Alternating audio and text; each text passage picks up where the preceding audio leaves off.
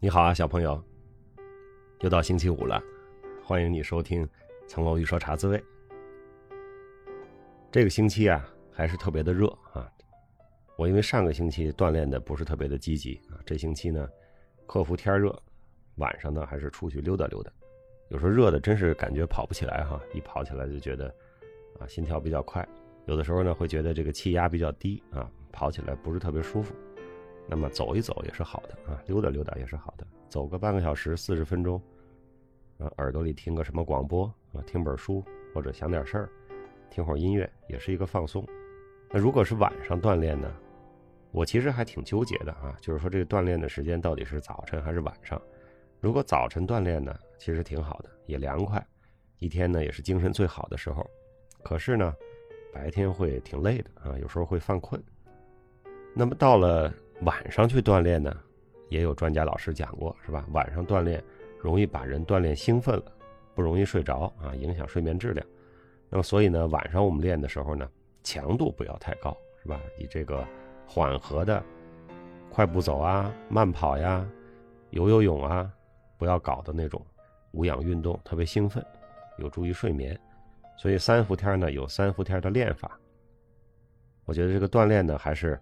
在三伏天要采取这种少量多次的策略，经常动一动，但是呢强度不要太大，我们还是得顺应这个季节的变化，不要搞得心跳特别快，也不要搞得呼吸特别剧烈，容易不舒服。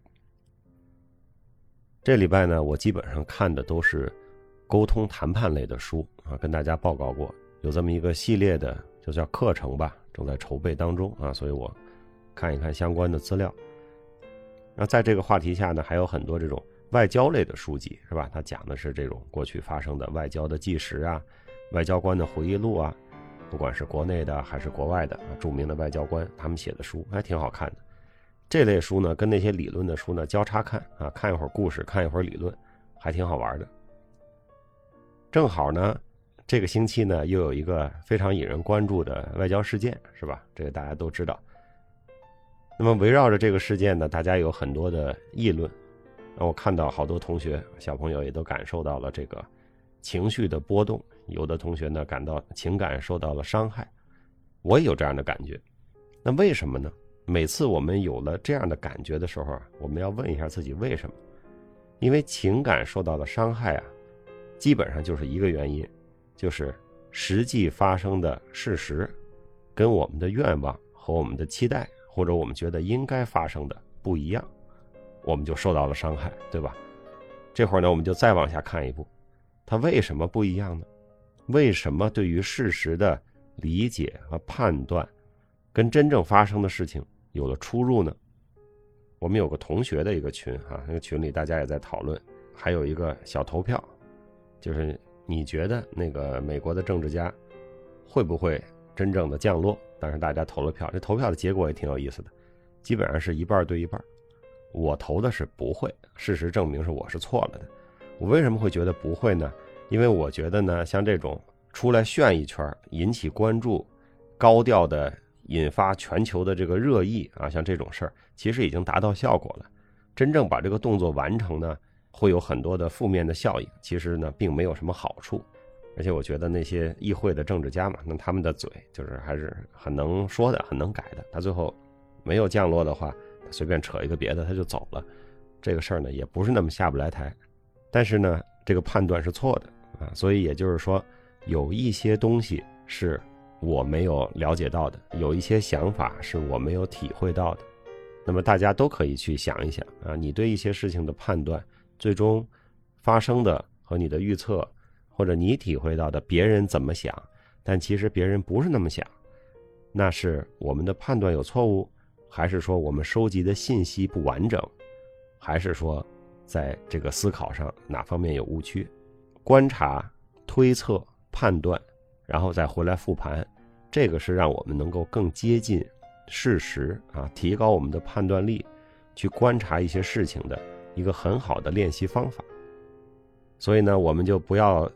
沉浸在我们的感情受到了伤害，或者说大跌眼镜、大受震撼的这个状态，在这之后，我们要去看，哎，为什么我们会产生这样的情绪？我们忽略了什么？我们误解了什么？另外一个层次呢，就是我们为什么会有对某些事情的某些方向性的期待和判断？那这些东西是从哪儿来的？是我们收集的信息来的，还是我们生活在一个社会文化背景中带来的，还是我们个人的一些喜好和偏好？就是所谓的这个从自己出发、一厢情愿的一些愿望啊，叫 wishful thinking，它是怎么来的？我们不是说我们的愿望和 wishful thinking 就是错的，因为每个人都有自己的愿望，每个人都有自己的期待，每个人都希望事情向着自己期待的那个方向去走。但是我们的 wish 不见得是别人的 wish，对吧？大家的这个希望是不一样的。那我们就去想一想，我们产生这样的愿望和想法来自于哪里？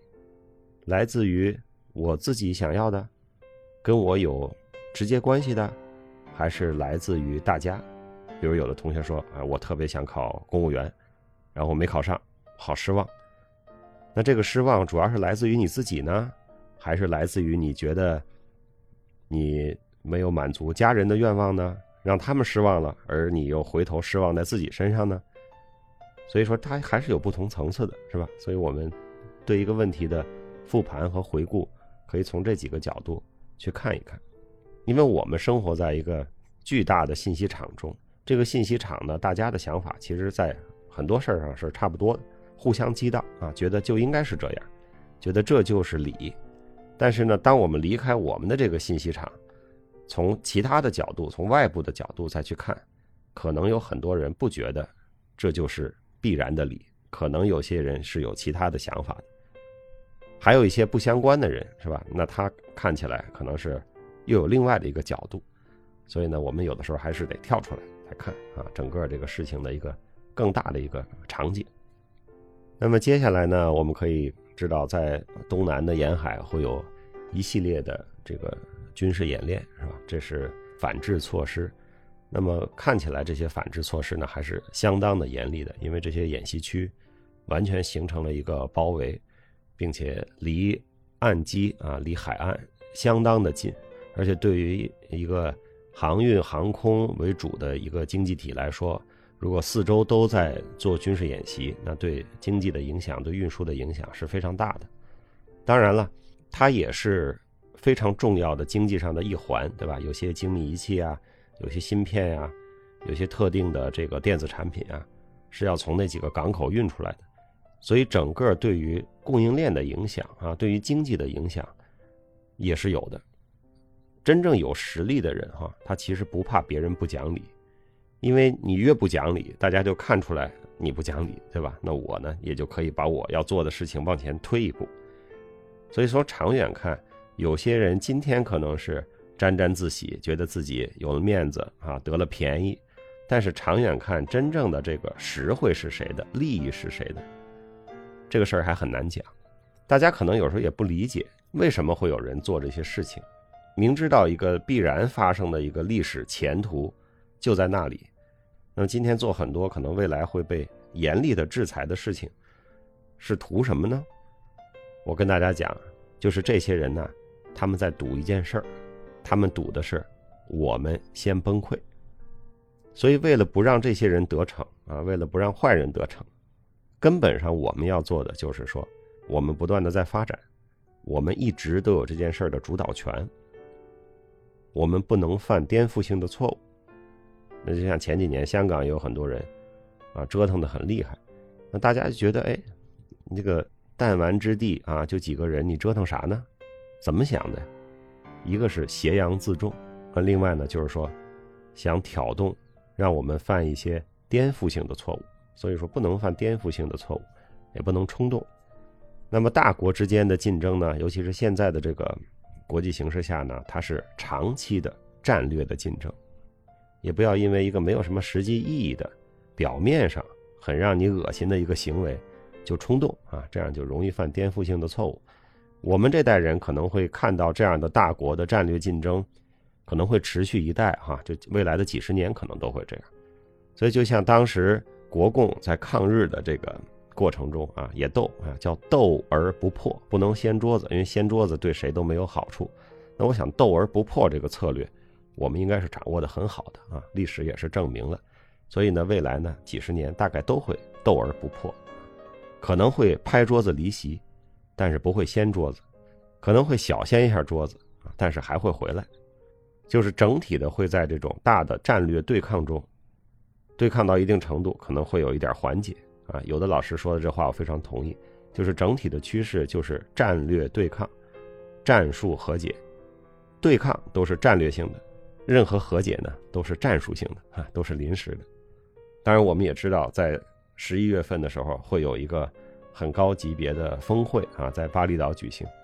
那为了这个峰会呢，在这之前可能还会有一些所谓缓和性、和解性的事件出来啊，因为要见面嘛，要开会嘛，所以自然呢也会营造一些气氛。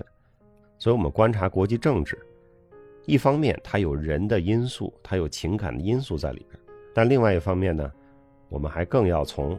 博弈论的角度，从政治学的角度啊，从实际的国家利益的角度去看各方的互动啊，各方的言和行啊，就像我判断这件事儿为什么不会发生，我为什么错了呢？就是因为，就是我没有看到太平洋那一边他们的国家利益是什么啊？为什么要做这个事儿啊？但是有的时候，他还有政治家的个人利益啊，有的时候还有其他的就是骑虎难下，不得不如此的一个。态势，它是原因很复杂的。那这种事儿就是啊，你就是提前做判断，啊，非常有可能是错的，因为影响它的因素太多了，对吧？所以最聪明的就是说晚说话，后发表意见。其实很多时候呢是更高明的策略啊。不过没关系啊，同学群里说错了就发个红包就好了。所以说到底呢，真正的人民的利益呢就是安居乐业，是吧？这是最根本的。那国家的利益呢，也就是让人民安居乐业，然后国家有这样的能力啊，这是最根本的。所以一定要看得清楚这种，呃，远期的根本性的目标啊，就所谓战略定力，才不会因为一些临时的突发性的事件所干扰，也不会因为一些特别情绪性的、特别有挑衅性的事件而背离了自己原来已经定好的一个战略道路和战略方向。其实这也是一个国家呀。执政能力的一个体现，就是能不能稳得住，能不能有这个战略定力。那比如我们看历史上，像晚清的时候啊，慈禧太后当朝的时候，为什么出现了那么多奇怪的事情？为什么会有全军覆没的甲午海战？为什么会有这个突然向主要的国家全部宣战的义和团的这个事件？这就是没有战略定力啊，他可能连战略都没有。啊，就是乱打，都是情绪性的，然后各方面的意见都起来了。一说所谓的情绪啊和所谓汹涌的这个意见，绑架了这个决策的过程。那比如说新中国以后有很多事情是非常有定力的，像以前打炮的时候啊，还是那个地方打炮的时候，我们领导人说只打蒋舰，不打美舰，这就是策略，不能光靠义愤啊，还要讲策略。我们相信呢，我们有足够多的历史经验和政治智慧，把这些事情呢，在前进的路上把它处理好。这周的洗米团的直播呢，我们还是有一位主题的团友对谈，我们邀请了明谦啊，他现在的名字叫明谦，中间换过几回。他呢是一个教育工作者，啊，是个老师，但又不是学校体制内的老师，见的学生不少。对于教育，对于学生，对于个人发展。有很多独到的见解！过去他的发言呢，也经常能够给大家耳目一新的感觉啊，也挺有意思的。欢迎大家星期天晚上来洗米团听我和明谦的对谈，并且我们还有五个自由发言的团友小朋友。我相信这一定又是一个愉快的、充满着知识也充满着趣味的星期天的晚上。好了，小朋友，这周的茶滋味就先聊到这儿。那不管国际风云怎么变幻，我们自己该做的事儿还是要做好。所以，请你努力找时间读书，努力找时间锻炼，请多多帮助他人。小朋友，我祝你周末愉快。我们星期天晚上洗米团直播再见。我们下周的茶滋味再见。